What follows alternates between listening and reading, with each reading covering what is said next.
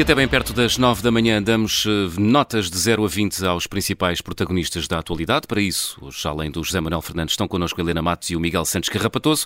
Já sabe que nos pode acompanhar em direto através do Facebook, YouTube e também site do Observador.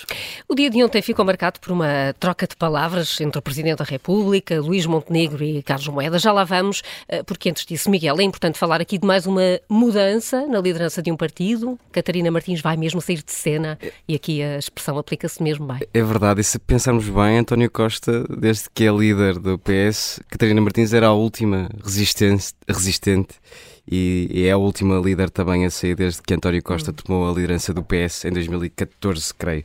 Sim, 2014. É, é uma saída significativa para o partido. Quando Catarina Martins entrou no Bloco de Esquerda, muita gente vaticinava o fim do, do partido. Era muito difícil substituir Francisco Louçã. E é verdade que Catarina Martins ficou Entrou associada... com João Semedo. É verdade, com aquela coronação bicéfala. Dividiu a liderança depois, com João Semedo. Depois, de, de, depois houve um empate uh, para a liderança do, do Bloco de Esquerda entre Catarina Martins e Pedro Filipe Soares, assim, uma coisa um bocadinho absurda, e, e, muita gente apostava no fim do partido na altura, e é verdade que Catarina Martins conseguiu reinventar-se e reinventar também o Bloco de Esquerda, esteve associado à fase mais influente do partido, e depois... Isto na política às vezes as, as, coisas são muito ingratas, esteve também ou está também associada à fase menos conseguida do Bloco de Esquerda, com esta hecatombe eleitoral nas últimas eleições legislativas, em que o partido se tornou quase irrelevante. Portanto, está ligada, no fundo, ao melhor e ao pior do Bloco de Esquerda, e é importante agora perceber de que forma a senhora que segue, aparentemente não haverá grande alternativa a Mariana Mortágua, é importante perceber se Mariana Mortágua conseguirá ou não agarrar o Bloco. É um desafio muito difícil, Mariana Mortágua não é Catarina Martins, tem outras qualidades e outros, outros defeitos. Um, sobretudo não é uma pessoa tão popular ou, ou, com uma capacidade de mobilização nas ruas tão forte como a de Catarina Martins. É um lado mais intelectual que também sempre teve uma marca muito forte no bloco, uh, mas os tempos são de grandes desafios para um partido que teve ou que esteve muito perto do poder, que se tornou irrelevante e que agora tem de provar que, que consegue influenciar novamente a governação. Porque não é fácil passar de partido de protesto para partido de poder e de voltar de novo a partir de protesto. É um desafio muito, muito complexo para, para o Bloco de Esquerda. Vamos ver como é que, como é que corre. Queres dar... E, e, dá a ideia ah. já agora que vai ser mais uma passagem de testemunho do que propriamente uma, uma, uma abertura ao partido de candidaturas eh, de uma corrida. Sim, o, o Bloco vários... era conhecido por ter várias fações. No caso, uh, as duas fações principais, de onde vinha também Pedro Filipe Soares, o DP, uh, eh, acabou por eh, se aproximar muito da linha dominante que era representada por Francisco Louçã. Portanto, Mariana Mortágua já é um bocadinho fruto destas duas destas duas convergência, desta, desta convergência. Se nos recordarmos nessa, uh, nesse, nesse, combate eleitoral entre Catarina Martins e Pedro Filipe Soares, isto é uma nota curiosa, Mariana Mortágua estava do lado de Catarina Martins, Joana Mortágua a outra irmã uhum. gêmea estava do lado de Pedro Filipe Soares. Portanto, as coisas mudaram muito no Bloco também por isso. Agora a oposição a Catarina Martins, à linha dominante, é uma oposição mais minoritária, residual, de facção claro. residual. Portanto, nesse aspecto o Bloco está muito mais unido hoje do que estava Uh, quando Catarina Martins chegou à liderança. Hum. Queres dar uma nota a Catarina Martins, a Mariana Mortágua? É, é inevitável uh, uh, dar o, o, podemos olhar sempre para o copo meio cheio, copo meio vazio, mas acho que o percurso que o Bloco fez de partido de protesto para partido, partido de poder foi importante até pela responsabilização do, hum. do próprio Bloco de Esquerda, que muitas vezes se esforça por, por fazer esquecer ou tentar fazer esquecer que teve responsabilidades na governação, mas teve. Isso é para o bom e para o mau, mas portanto esse caminho que o Bloco fez era muito importante e deve-se em grande medida a Catarina Martins, portanto um 12 para Catarina Martins. Um 12 para Catarina Martins. Uh, Júlio, também queres pontuar uh, ainda coordenadora do Sim, rapidamente, rapidamente, só, uh, por, para, para, dar uma boa nota, até dou mais 16, aprecio esta, esta, estas atitudes de quem sabe que não se pode eternizar no poder. Eu não gosto de pessoas que se eternizam no poder. Eternizar no poder é, é, é criar vícios, é, é, é, é tornar-se mais ditador, porque cria mais cisões e, portanto, é preciso um maior controle do partido para estar muito tempo no poder. E não é só no, nos partidos políticos, em todas as, as, instituições. Quem tem o discernimento de, a determinada altura, saber que tem que sair, uhum. eh, acho que é uma atitude que devia ser transversal a todas as atividades e, por isso mesmo, eh, dou um 16 por, por esta atitude, que é uma atitude discernida, de facto, e que faz bem à política. Saber, saber quando sair, eh, as mudanças no Bloco de Esquerda vão estar, de resto, em em debate longamente no Contracorrente já daqui a pouco com a Helena Matos e o José Manuel Fernandes, que por isso uh, escolheram um outro tema. Uh, Helena, queres pontuar o Presidente da República? Olha, sim, ou então fazer uma coisa e pontuar Pedro Passos Coelho por ter feito a melhor definição de Marcelo Rebelo de Sousa. e, e, e note que Passos Coelho não é um homem muito inspirado no, no soundbite. Portanto, quando lhe saiu aquela de cata-vento, eu, eu acho que deve ter vindo das entranhas, certamente, porque eu nunca se viu uma expressão mais apropriada para alguém. Eu, muito francamente, hum, não consigo entender como é que Marcelo, depois de ter dito o que disse sobre os abusos sexuais na Igreja, vem agora dizer que a Igreja, quer dizer, como se não. como se tivesse acabado de chegar, nunca tivesse sido confrontado, nem avisado, nem tivesse percepção do que podia estar a acontecer, e diz qualquer coisa como: este número é bem superior ao anterior, e para o tempo em que trabalhou a Comissão, significa que pode ainda ser apenas uma parte do fenómeno. Mas o único fenómeno que eu aqui vejo é o Presidente da República. Vocês desculpem, este homem é mesmo um fenómeno. Então, ele desculpabilizou, achava que 400, até se pôs ali a falar, 400. Que era pouco. Que era pouco, quer dizer, pronto, para lá da, da infelicidade da forma como disse aquilo, e que, pronto, todos nós às vezes temos umas formulações, às vezes mais infelizes, em relação a assuntos de grande sensibilidade. E que pediu desculpa. É pronto, sim, mas, quer dizer, mas há uma leviandade enorme nisto e, sobretudo, há um ele não, quer dizer, ele nunca tem nada a ver com nada, está sempre a dizer aquilo que é, que é, que é para onde, vai, para onde vai, vai a corrente, não é? Agora, uh, pronto, e agora, igreja, claro que a igreja se tem de responsabilizar, pois tudo isso é, é muito óbvio, mas como se ele não, não, não nunca tivesse dito o que disse, este homem não tem passado. Ele todos os dias faz um reset e mete-se a zeros. E chega cá fora e zumba, zumba, zumba, começa a falar. Ele não tem, efetivamente, é um absoluto catavento. Em relação às declarações sobre a imigração, claro, percebeu também para que lado é, é, é onde é que pode ir buscar algum capital de simpatia, até porque objetivamente, acha que estas questões da Igreja o podem chamuscar também porque sendo católico, certamente que a questão já se lhe teria colocado, ele não é propriamente uma pessoa que não, que não conheça bem a estrutura, portanto, não conheça bem a história, não conheça bem o que, o, o que é a Igreja.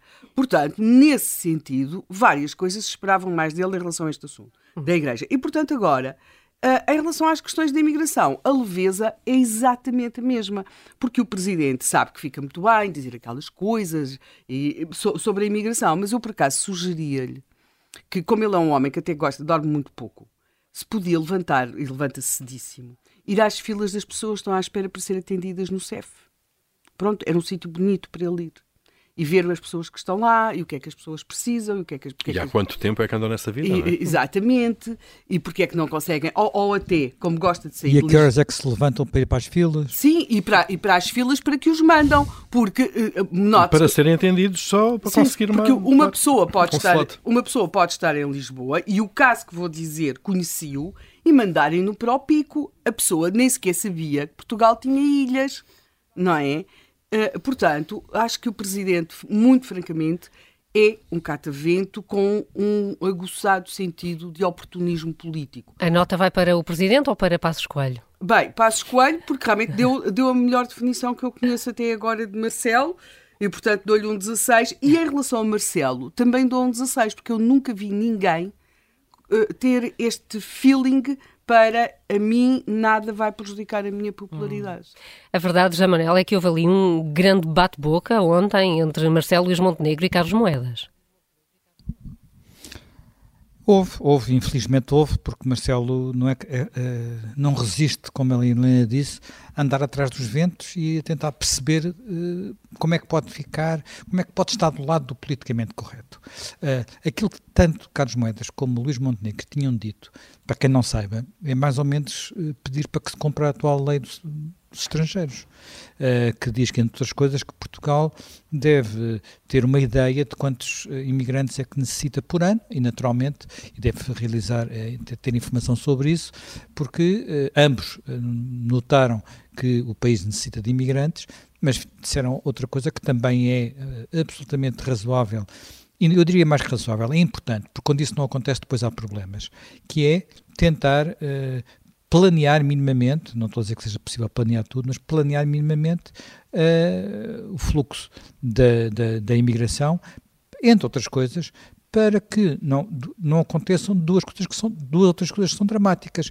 É dramático existirem redes de tráficos de seres humanos, na prática é, é daquilo que se trata. É dramático essa, esses seres humanos acumularem-se como se acumulam, tanto em, nas condições que nós descobrimos há uns tempos em Odmira, que já ninguém fala, ou em alguns bairros de Lisboa, de que agora uh, redescobrimos novamente.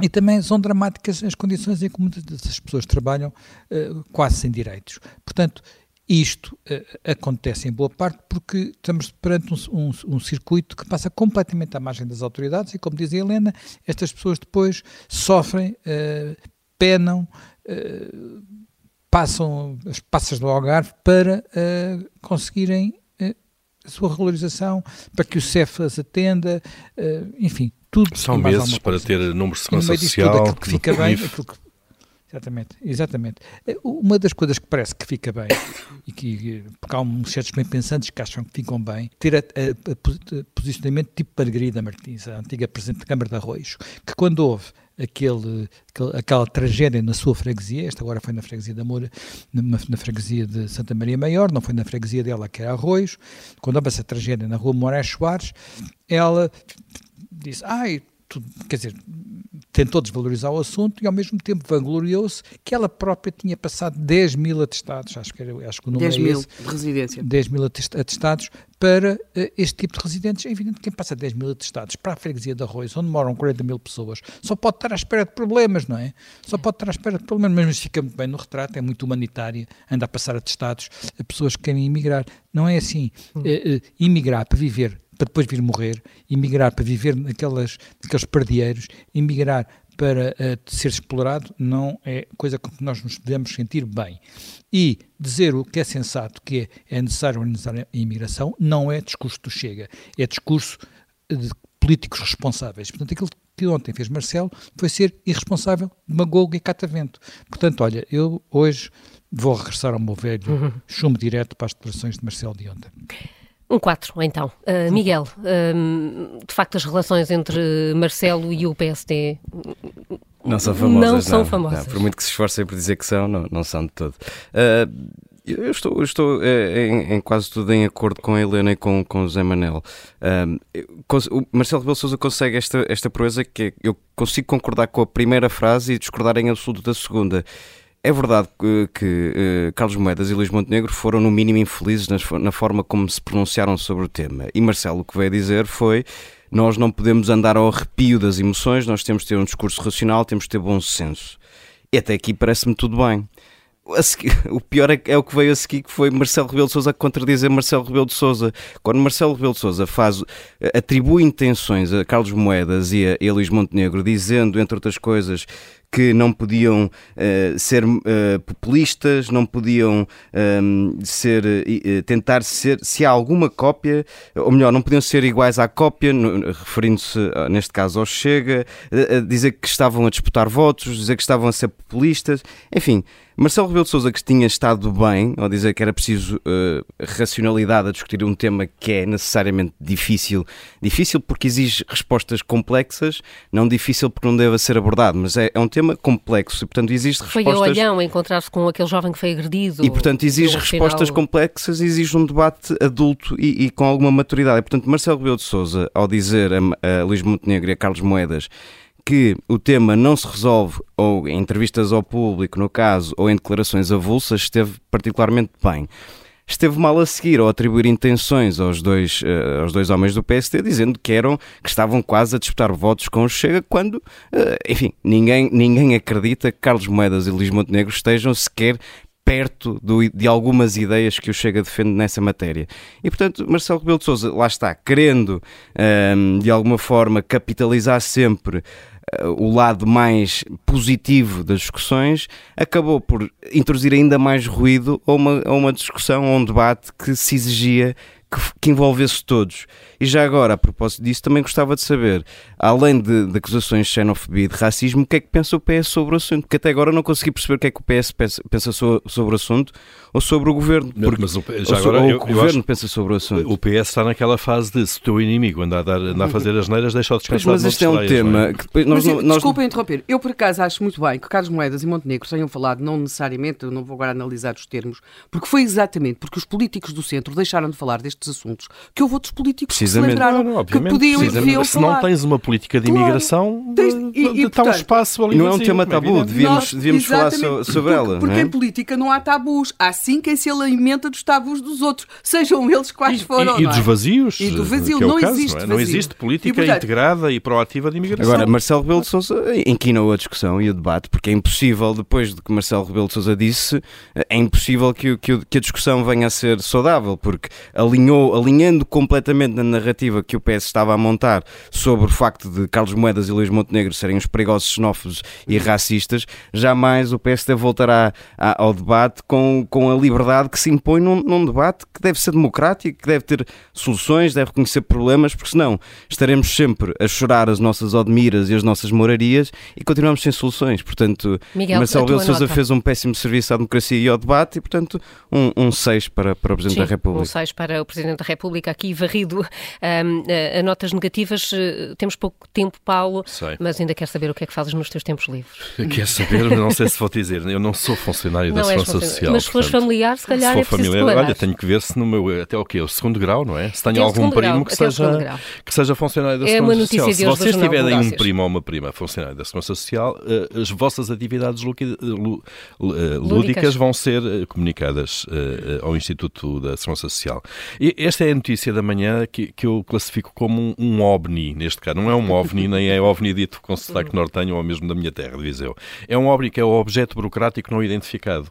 Isto é, é, é aquele típico, uh, aquela típica construção da cabeça de burocratas. Há, parece que há um novo código de conduta na Segurança Social para os 8 mil funcionários uh, e alguém se lembrou que para fazer cumprir esse código era preciso fazer um questionário aos 8 mil funcionários da Segurança Social a perguntar-lhes uh, atividades profissionais passadas e atividades lúdicas, mas isto vai até aos primos, não é? Portanto, atividades lúdicas da família até o segundo grau, em que possa Pais, haver avós, conflito entre... filhos, netos, eu, irmãos, eu gostava de ver este questionário, gostava de ver como é que, se ele é em papel, se é, se é, se é digital, como é que se responde, se são perguntas fechadas ou abertas, porque assim, atividade lúdica do seu filho ou irmão, eh, eu posso lá pôr pesca nos fins dedica-se à pesca ou tu não caça a borboletas como se diz ou... que a, a, família é a base que há de salvar a falência da segurança social. Como nós vamos ter de falar com os nossos primos todos eh, eh, reativamos as, as, redes familiares. Tipo, olha, o que é que andas a fazer agora nos tempos livres? Claro. Bom, eu, eu, acho que isto, há aqui um, há aqui um ruído na linha, de certeza. Uh, alguém lá internamente, eu acho que nas próximas 24, 48 horas isto vai ser de alguma forma corrigido e esclarecido. Acho que há aqui um enorme equívoco da ação social, que é aquela entidade que não consegue ter um sistema informático para tratar daquilo que deve tratar, que é uh, das suas atividades para com, para com os cidadãos. É a área pior do Estado em termos de funcionamento, talvez. Mas agora lembrou-se de facto facto de tratar 8 mil inquéritos internos. E eu não sei como é que eles vão trabalhar aquilo em base de dados. A Comissão Nacional de Proteção de Dados já veio dizer uh, que, obviamente, isto é ilegal, uhum. mas eu até vou além da lei. Como é que se trabalha aquilo? 8, 8 mil respostas dos primos, dos tios e não sei o quê, com atividades lúdicas, o que é que conta? Jogar dominó? as famílias estão mais pequenas. Não sei. Ai, e, portanto, olha, eu... Dá muito primo. Que nota dá? que nota dás, eu, eu, nem consigo dar uma negativa, Ficas porque eu acho que isto nem é um asneira. Isto, isto, isto, é, isto é um disparate absoluto. Assim, vamos dar um 8 aqui, porque isto é um disparate vai ser corrigida. É uma coisa sem sentido nenhum, de facto. Fechamos com esta fé do Paulo Ferreira. Amanhã há mais. Até amanhã.